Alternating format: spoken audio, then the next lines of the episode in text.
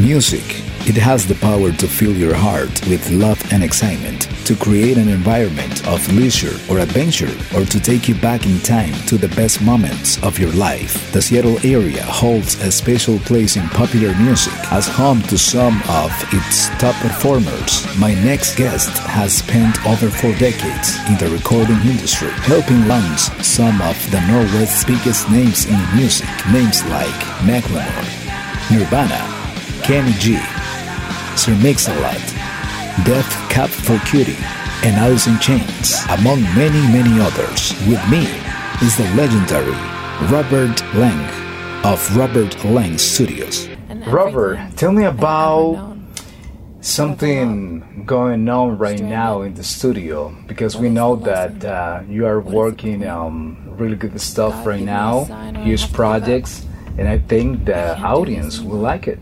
Yeah, yeah, I've been very, very blessed. Uh, it wasn't that long ago that we um, recorded uh, the strings and the choir for Kesha, uh, the most popular artist, uh, one of the main ones at the Grammys here this year.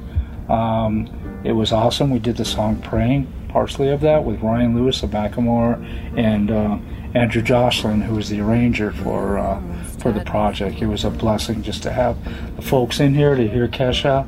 Uh, although she wasn't here, but uh, gosh darn it, maybe next time, right? Uh, but it was just an honor to work with that and to see that record have, has gone platinum. And uh, I'm just honored to be a part of that. And uh, a lot of history here. I'm very proud of all the people here that have made this work for me, and uh, it's my pleasure to be with you guys tonight. What do you think it is about the Pacific Northwest, particularly Seattle? Well, as we all know, back in the early days in the 60s, there was great bands here called the Kingsmen who uh, recorded Louie Louie. That was done here. Um, actually, maybe not recorded in Seattle, but it was maybe done in New York. But the band was from here. And uh, Barry Curtis was one of the lead guys in the band. And of course, everybody knows the song Louie Louie. Um, there was other bands that were the Wailers that were part of the scene, the band called the Sonics uh, Springfield Rifle. It was like they had drawn national interest here for the city, and that was the very first part of it uh, uh, that, that happened. Um, the Fleetwoods were another uh, great band that came out of uh, this area, um, many others. Um, but that was the start of it. And then, of course, we started entering into the grunge era where Alice in Chains, Soundgarden, Pearl Jam, Nirvana, um, that was a band that um, I was like blown away with because they had came here to do a uh, their last recording on "You Know You're Right," and I was a part of assisting Adam Kasper with that recording, and of course it brought Dave Grohl here, Foo Fighters, and Krist Novoselic and uh, Kurt Cobain, which was just an incredible dream come true for us. You're over 40 years in the music industry. That's correct. Yeah. In your perspective, what are the changes that had happened? Well, in 1997, 96, there was a, a fellow by the name of Jerry Harrison that came to our studio, and he was in the Talking Heads. And people know that band. I know that. And uh, and it was just a, an incredible situation where Jerry came here. Uh, we did a band uh, out of Spokane for Sony Music called Mayfield 4. And Jerry brought the first Pro Tools rig I've ever seen. And so when I saw that, I'm just going, my God, that's a cheating box. It's like all these little waveforms, and Carl, his engineer, they were just like going through all these moves, and I'm just going, oh God Almighty, look at look at what technology has done now. And that was 96, 97. So I just uh, I was overwhelmed too because they used my echo chamber with all the Montana Glacier greenstone in it to put their drum set in, and so we got this thrashing drum sound of John Bonham all over again, which was really, really very unique. So when that happened, it was now maybe like the year 2001, 2002. Um, people are getting into the Pro Tools was the biggest thing outright. At the end, it keeps going and evolving and evolving. Technology gets better and better. Mic pre's get better. Recording gets better, and now people can record in their closets, in their basements, living room, and then go into their bathroom and record vocals and get some kind of reverb going on. So uh, the days of the big studios are kind of getting weaned out. And, um, you know, for us here, we've been very fortunate because we have a very great sounding uh, drum room that's all made up of like marble and granite floors and uh, stone rock work and all that kind of acoustical stuff that makes it really live. I got a lot of shit from people when I was building it. People go, "Oh, he's made it too live sounding. Not going to work." And but uh, I basically got the last laugh once um, Nirvana came in and Dave Grohl fell all over, stumbled all over the place, and went, "God, this is it. I, I, I really found my space here." So, and now he's he's back. We did, of course, four years ago we did HBO series Sonic Highways here, um, which was really super super cool because the Foo Fighters were here at like eight days, and it was just an enormous success doing that. And I thought, well, you know, prior to that, I thought, God, he's so big. I don't know if we'll ever see him again. This was prior to that, and I'd seen him with President Obama, Michelle Obama, Christmas time with you know all the huge stars there. Springsteen, I think Bono was there, and oh, never see him again. No, he's such a cool guy. But you know, knocking on my door, come you know 2014, and uh, then comes the HBO series here, episode seven, and I got to put my hats off to uh, Therapy. Uh, films. That's uh, John Ramsey and Jim Rota did an excellent job there with that. And then recently, he has a um, an endeavor called Play, and what it is, it's where he released a, um, a video of himself. I think he's six or seven times he's playing instruments, and he released this on August 10th. But it may have been the day before on the 9th, but whatever. He released it, and it's part of what he calls play. And I think he was influenced through his daughter, Violet, uh, now playing instruments, and she's got some videos out. And Dave is just like, like going, well, you know, hey, it's all about like let's create music, let's make an environment where youth can come in and learn what a studio is and record. And at that moment here, when uh, uh, when we got the message that they wanted to use our studio, they had no idea that we're doing a music education program. So it was so cool to have on the 10th of August, we were asked to have all our students come here, videotape everybody with iPhones, record the students while the, the students or the recording running the board.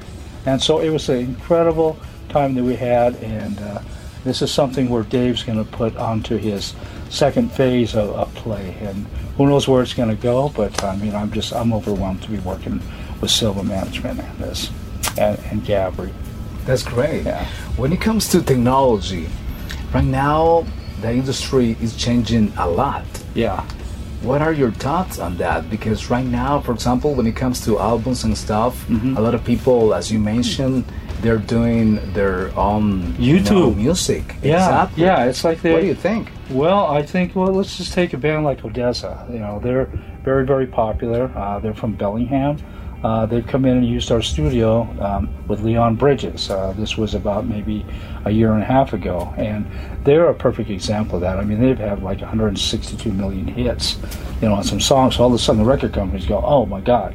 You know, look at th- these people are great, and so there. I was very happy to see that the management of Red Light, which is Dave Matthews Management, has signed them up, and uh, also with Brandi Carlile, who was great. We've had um, Dave Matthews here a few times. Uh, back in 2004, January 28th, 29th, and 30th, he did uh, uh, sessions at AOL that was done here, which I'm very proud of to say. But we've been very, very fortunate that we've had a lot of great success here, and that attracts our education end of it. And I got to really thank uh, Tina uh, Lang, um, who has been very much a big part of this whole success here coming into you know this last year. And uh, I, I couldn't be happier. My son now, Chris Lang's involved with this, and just makes me happy as heck because he's moved back up from California to come live upstairs and and his girlfriend Lucia. We're really a team players here, and, and uh, we have the best staff I've ever had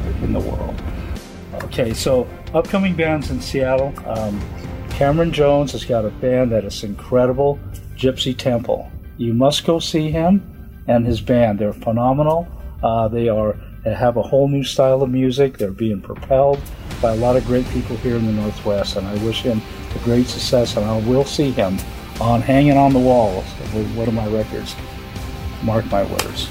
Yeah, I've just I love I love the family. I love Lord Jones, Maurice Jones, Cameron. The whole family's been a big part of the success here. Yeah. So I just want to say that.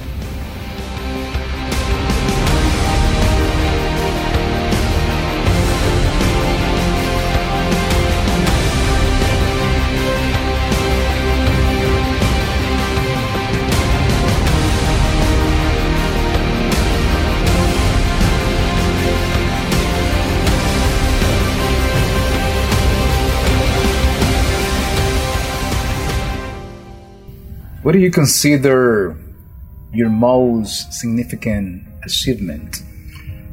Lately, it's been Jose, the incredible tenor Valero. Um, he has come in here and has made my rocks and stones sing to a different tune. He has broken the the vocal meter as far as like his beautiful voice.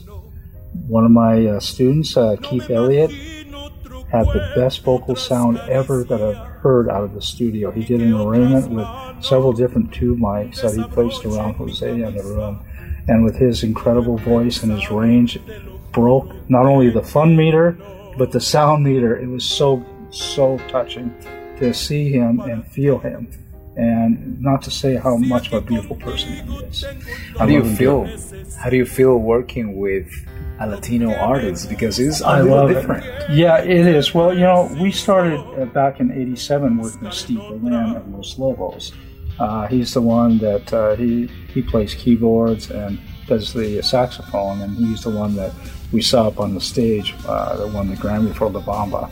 And I was so proud to have him here. He's done a couple bands here uh, back in '89 called Bounce the Ocean, and then he did the Great Big Sea here, a band out of uh, I think Nova Scotia is, is where they're from, Halifax or somewhere up there on the east side of Canada. But uh, I love working with Latinos and uh, the black people too. Is that I love them. They got the beat. They there's no pressure. They, nobody's in a hurry. You know, when I'm working with them, it's like it's so it's so good just to go with the flow. And uh, you know, sometimes we've got great bands. Uh, you know, that come here that are like you know they're all oh, God, better make sure everything is working perfect, you know, that kind of stuff. And and it's those people that that that may like quest like the vibe is great here the whole atmosphere is really nice and you open the doors and you see the mountains and sound out there and that brings a, a really artistic flow and a good you know creativity to you know to to produce music here at this facility it's just something that that is I'm blessed to have all my friends be a part of this through all the four and a half decades I've been here. And uh, with our education thing now, it's just overwhelmingly just awesome. I'm just, I couldn't be happier. Yeah. Do you feel kind of like a successful person, or how do you define success? I've been, well, I've been blessed, fortunate, and um, it's been all my great friends that have believed in what we're doing here, see my vision, and taking that and going, gosh, you know, this man with his other friends have worked so hard here. They've done things that are unforeseen, and it's just positive energy. And not to say now we've been creating for the last two decades a, a place uh, outside Puerto Vallarta, Mexico, uh, a place called Punta de Mita that's just south of Sayulita. And that's where my heart is. You know, I'm a, i have a big corazon, or a big heart for the people. Uh, of, of Mexico and Latinos. So it's like getting into a full circle, and it's like I couldn't be happier doing something down there too. That's my dream, and and we've got a lot that has been on the ball down there as far as construction goes, and and that's my insight is to be able to bring great artists to the rooftop. We're right on the ocean, looking over the beautiful sunset of the Pacific Ocean, and that's that's gratifying. And I've had just a great time down there working with the local people. Where do you see the music industry and also your studio in 10 years? Um, I see the great people still coming here, uh, wanting to be still a part of like working here uh, under this studio here and possibly the one in uh, in Punta de Mita, Mexico. Um, I feel that in Mexico we could do something to where it's more of a creativity of like writing so the artists come down and write music, set up on a beautiful slab, uh, rough slab, and, and write. There's the whales, the, the turtles in August, September, they come in, lay their eggs, they're on the beach. There's just the pelicans. It's just so peaceful down there, and that's that's a great writing thing. And we do have that here, but it's a whole different whole different environment there. You know.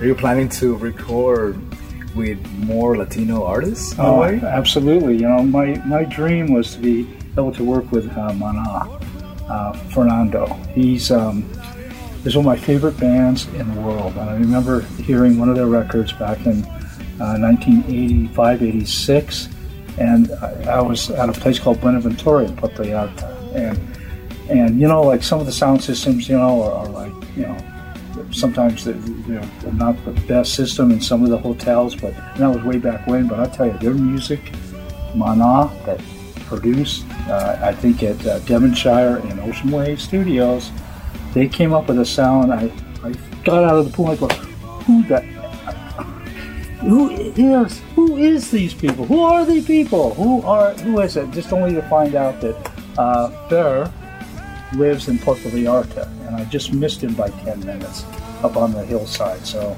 but that's been one of my dreams. Um, I had a band almost came here called Jaguares.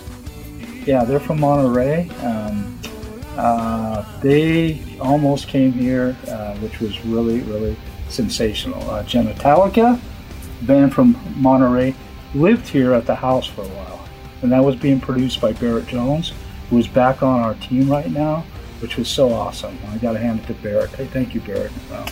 Um, but yeah, Genitallica was here. They were just it was just an awesome recording session. So I've done a lot of work with Latino.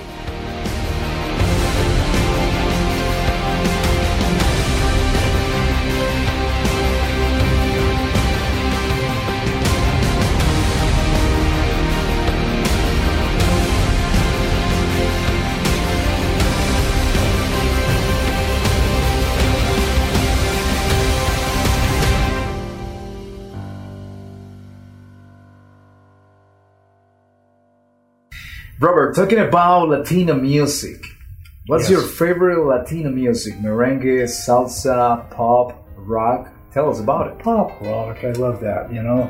But the new thing that I'm really attracted to, and I'm not biased to is Jose, uh, the tenor bolero that was here doing a record. Um, I love it, and he's giving his mariachi and blending that with orchestra symphony. And that's something that I've never ever heard of or seen before. So beware, watch out. A new thing is coming, and uh, I can't say enough about uh, his style and what he's trying to achieve. That that is what I love. You know, that's that's really awesome. Tell us about your school right now. The school is is something to where back in 2003, 2002, um, I was asked by a fellow by the name of Jimmy Petula, who runs the Recording Connection out of Los Angeles um, I was in a period where I was in between uh, back and forth to Mexico. Um, I needed to get some money because, as we spoke about before, about the technology, and all of a sudden, recording studios are like, oh my God, you know, everybody's recording records in homes. I had to look for an alternative way for finance, and so I was working with uh, Jimmy Petula out of the Recording Connection, but I was like kind of like the he was the middle guy we collected most of the, uh, the money, the, dinero, and, and so I was doing a lot of the hard work. And uh, then I went back to Mexico, came back, and then realized that, that that there's a good start in like working with interns. I had a lot of influence with interns, and uh, wanted to come here and record, and so it, it came to uh, came to a, good thing with just be able to to work and, and offer my services and my expertise to show people how to use my studio yeah, it's gratifying.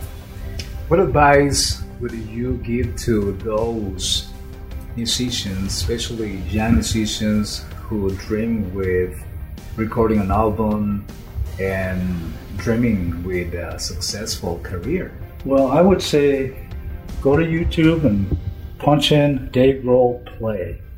That's what I suggest to people in the youth, especially the youth, the young uh, young people that, that are just trying to fulfill a, a, dream of music.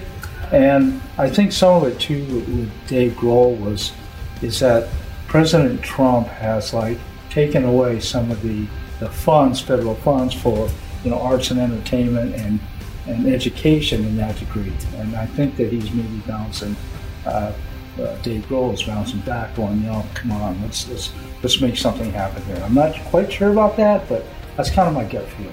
You know, we're trying to do something to where to create a, an incredible thing for young people. I'm talking youth, youth uh, to get involved with, with music. Keeps them out of trouble. Definitely. You know. So yeah, Robert, thank you for being with us. it's Really been a pleasure. Yeah. Okay. Ah. Yeah. Thank you. Appreciate it.